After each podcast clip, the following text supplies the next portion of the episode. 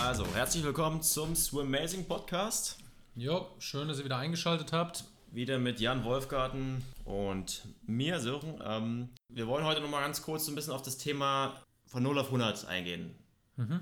Schwimmen, Einsteiger. Und es ist ja oft so, oder mir ging es damals so, dass es erstmal komplett überwältigend war, das Kraulen erstmal irgendwie 25 Meter am Stück zu schaffen. Ich denke mal, das ging vielleicht dir auch so damals, dass es erstmal komplett überwältigend war, diese ganzen Sinneseindrücke zu verarbeiten. Es gibt tausende Technik-Tutorials. Worauf kommt es irgendwie zum Anfang an? Was sind so die Basics, was ich so als Einsteiger vielleicht erstmal im Kopf haben sollte?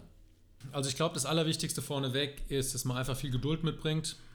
Ich glaube, man wird relativ schnell auf den Boden der Tatsachen gebracht, wenn man was Neues lernen will. Gerade Schwimmen, wo, ja, ich meine, auf einmal kann man nicht mehr atmen, weil man eigentlich atmen will. Man soll irgendwie Vortrieb erzeugen, wenn das erste, was man im Kopf hat, erstmal nicht ertrinken ist.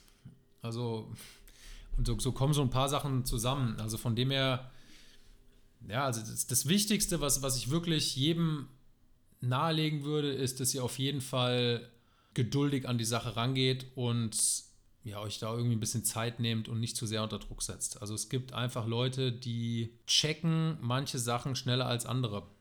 Und die Sachen oder die Leute, die manche Sachen langsamer checken als die Leute, die zum Beispiel im Schwimmen das schneller verstehen, kann durchaus sein, dass die in anderen Bereichen wesentlich schneller sind als die Leute, die im Schwimmen schneller sind. Also jeder hat Stärken und Schwächen, ist das, was ich sagen will. Und am Ende des Tages ist es so, dass es nicht um den Vergleich mit anderen geht, sondern um einen selber und dass es darum geht, selber besser zu werden. Und das ist im Prinzip, auch wenn es jetzt ein bisschen käsig klingt, der Weg ist das Ziel, so, so nach dem Motto, so sollte man an die Sache rangehen.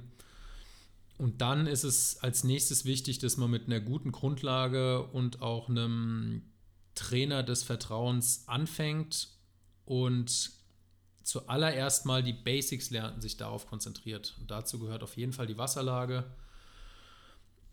und irgendwo auch Rotation für, die, für den Vortrieb. Und du hast schon gesagt, es ist am Anfang überwältigend, wenn man sagt, okay, man soll die Arme in dem und dem Rhythmus machen, irgendwo muss ich eine Atmung einbauen, dann soll ich darauf achten, dass meine Beine nicht absinken. Ich soll Dreieratmung machen, das heißt, ich muss auch noch bis drei zählen bei der ganzen Sache. Ich soll meine Hüfte rotieren, ich soll beim, beim Kraulatmen den Kopf nur zur Seite drehen und nicht anheben. Und die, die Liste ist endlos. Also Eben, ja.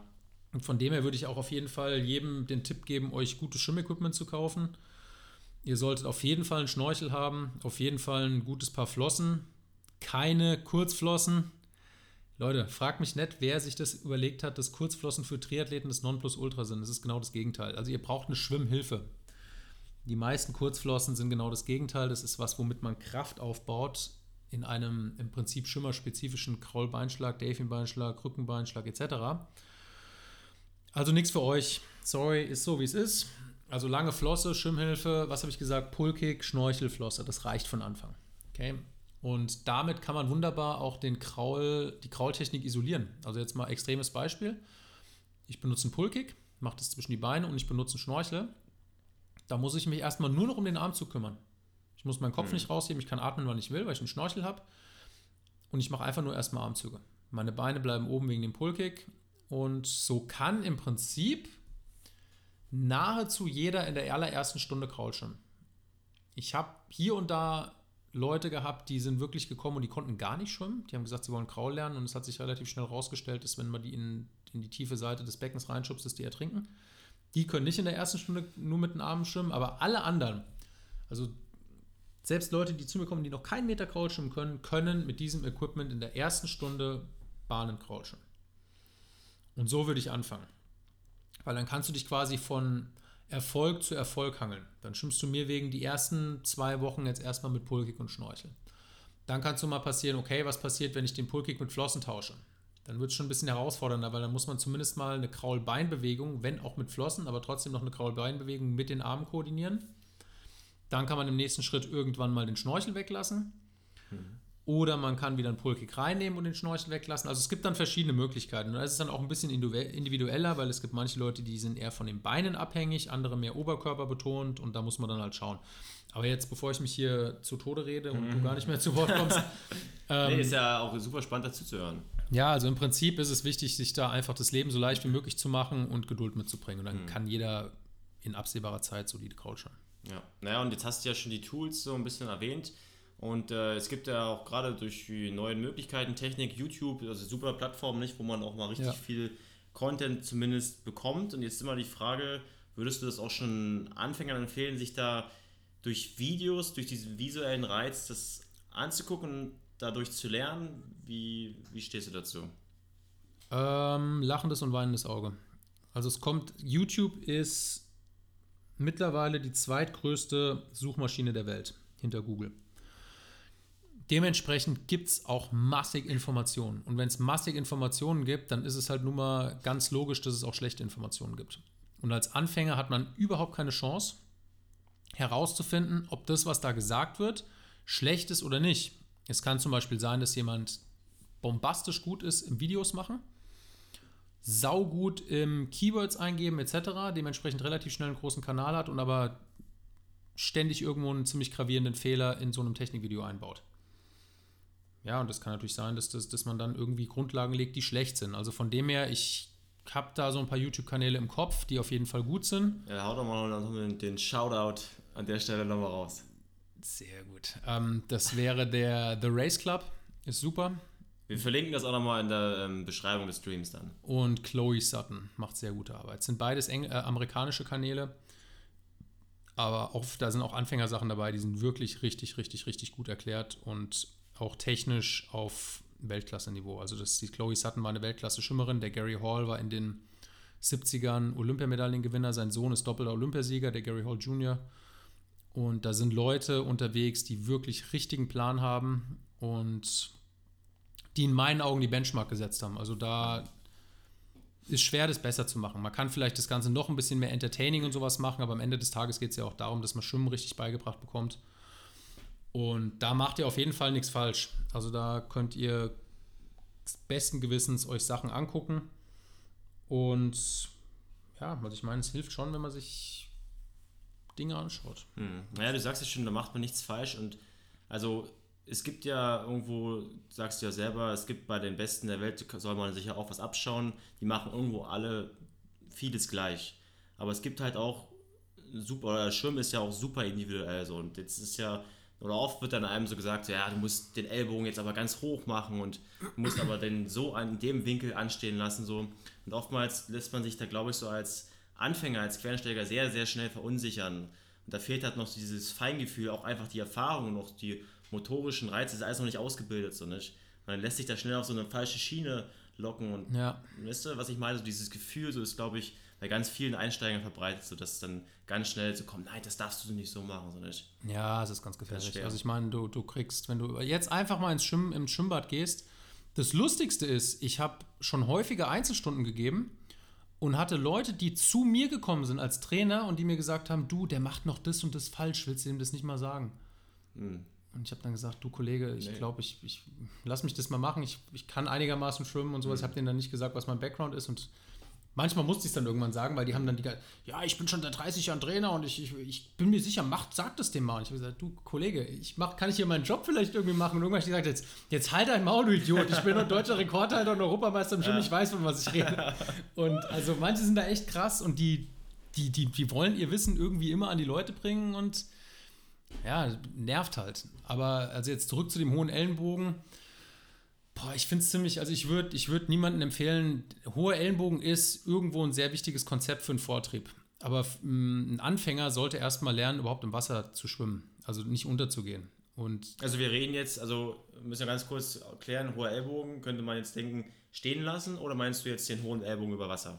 Mm, ich bin jetzt bei dem Unterwasser. Bei dem Vortrieb erzeugen. Bei dem Vortrieb, ja. Genau. Das Überwasser ist relativ einfach, also das kannst du auch dem Anfänger direkt sagen.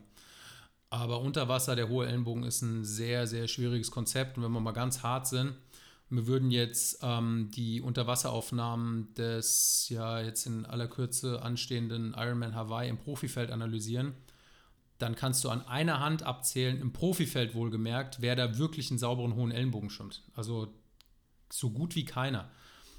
Das ist eine sehr, sehr schwere Technik, die extrem abhängig ist von einem guten Wassergefühl, von Beweglichkeit, von spezifischer Muskulatur, die ausgebildet werden muss, von der guten Wasserlage. Und ihr seht, die Liste, die da erfüllt werden muss, die abgecheckt werden muss, ist sehr lang und in meinen Augen überhaupt nicht äh, irgendwie Hand in Hand gehen mit dem, was ein Anfänger mitbringt. Und mhm. deswegen, wenn, wenn ich wenn ich irgendwie andere Leute sehe, die in der ersten Stunde mit Leuten über einen hohen Ellenbogen reden, dann denke ich mir, ey, keine Ahnung, das ist ungefähr so, wie wenn du, wenn du einem Erstklässler irgendwie Quanten, also jetzt Physikunterricht mhm. geben willst, der sagt, okay, Kollege, ich kann noch nicht ich mal schreiben. erstmal die Zahlen lernen. So. Ja, ich kann noch nicht mal schreiben. Ja. Was soll ich jetzt? Lass mich mit deiner blöden ja. Fliehkraft in Ruhe.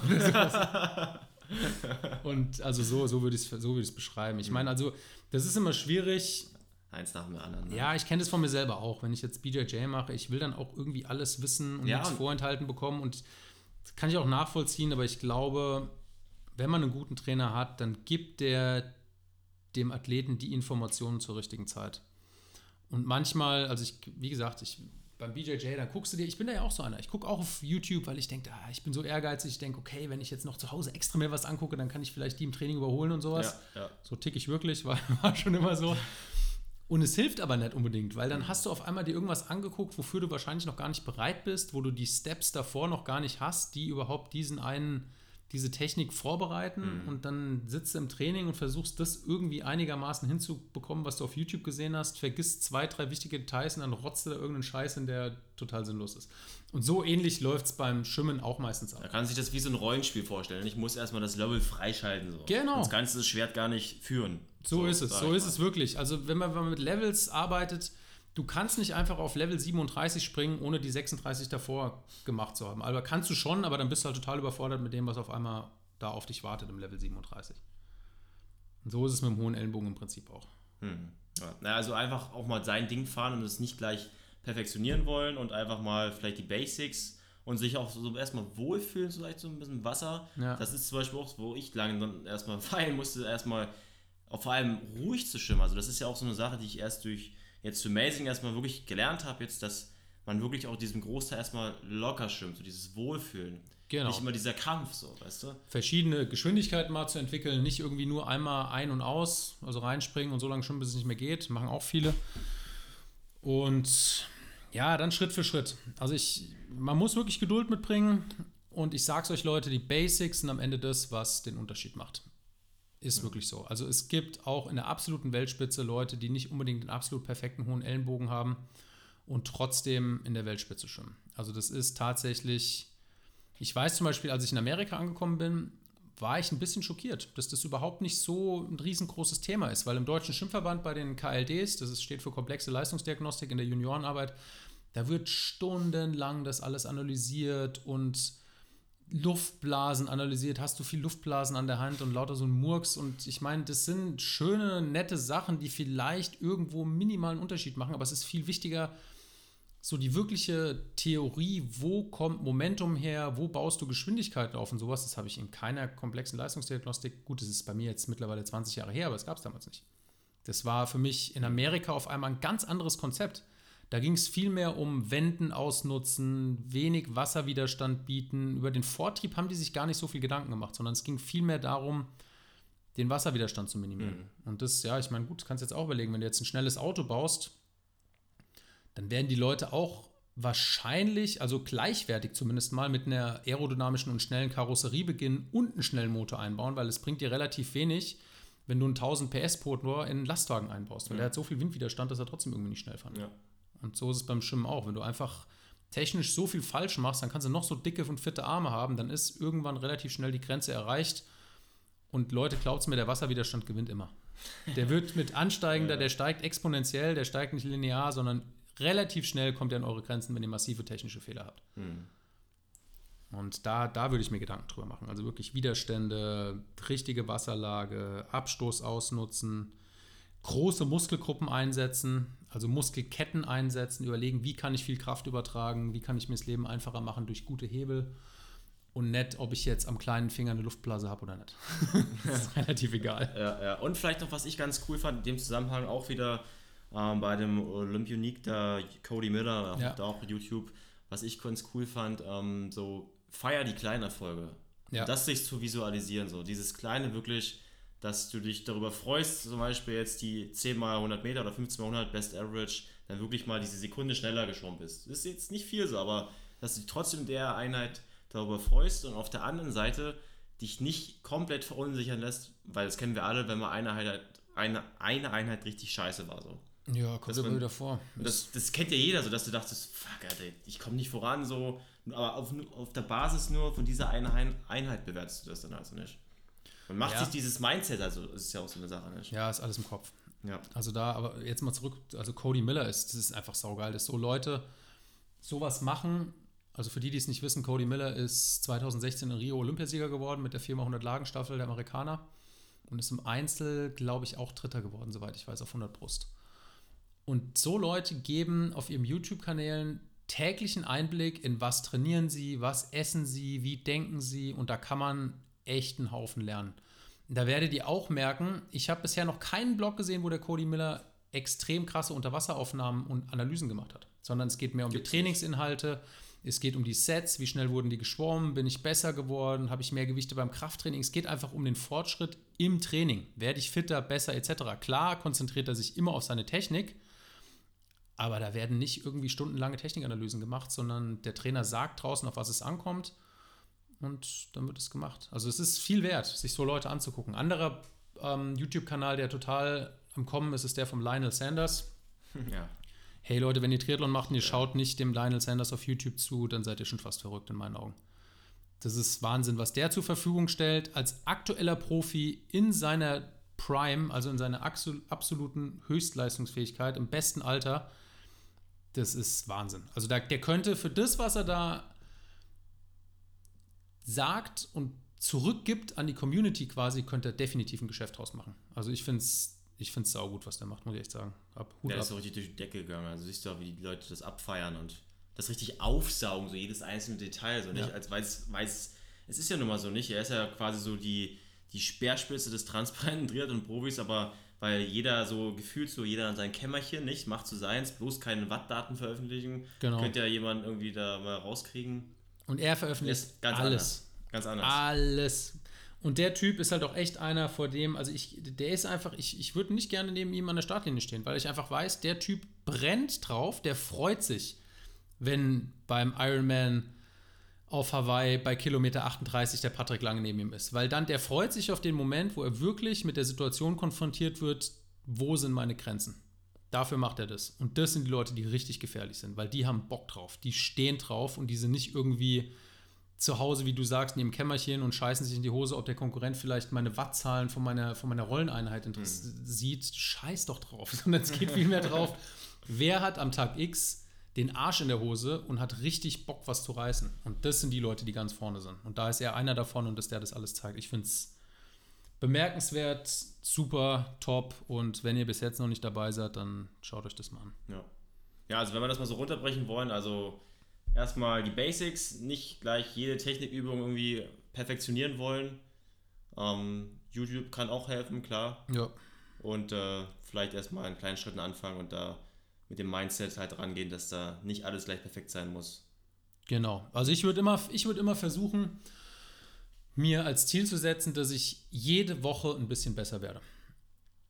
Und es gibt definitiv Wochen, wo das zumindest jetzt nicht nach außen in messbaren Resultaten sichtbar wird. Aber dann könnt ihr zum Beispiel sagen, hey, die Woche bin ich nicht schneller geworden, aber ich bin in den Einheiten, wo es nicht gut gelaufen ist, zum Beispiel ruhig geblieben und habe trotzdem mein Bestes gegeben, wo im Vergleich dazu ich vielleicht vor drei Wochen noch einfach meine Sachen gepackt habe und nach Hause gefahren bin. Also das ist auch ein Fortschritt. Es muss nicht immer unbedingt nur alles messbar sein, sondern man kann auch, wenn es schlecht läuft, wirklich versuchen, besser zu werden. Und es bringt eigentlich, wenn man mal rational an die Sache rangeht, überhaupt nichts, da irgendwie im Selbstmitleid zu versinken und alles schlecht zu reden und nach Hause zu fahren, sondern was spricht dann dagegen, wenn es nicht so gut läuft, da auch sein Bestes zu geben? Und ich meine, klar, es hört sich jetzt, wenn man so sagt, super easy an. Ja, das kennt, glaube ich, jeder, dass da erstmal jeder erstmal total geknickt aus der Schummhalle rausgeht, so denkt, ich kann gar nichts. Kenne ich auch. Aber es ist, wenn du dann danach mal wirklich dich hinsetzt und drüber nachdenkst, was habe ich da eigentlich gemacht, das ist totaler Quatsch. Also es man sollte einfach, egal in welcher Situation, versuchen, positiv zu bleiben und das Beste draus zu machen. Ja, ja auch einfach den Fokus dann einfach mal ein bisschen auf, anders drauf auszurichten. Genau.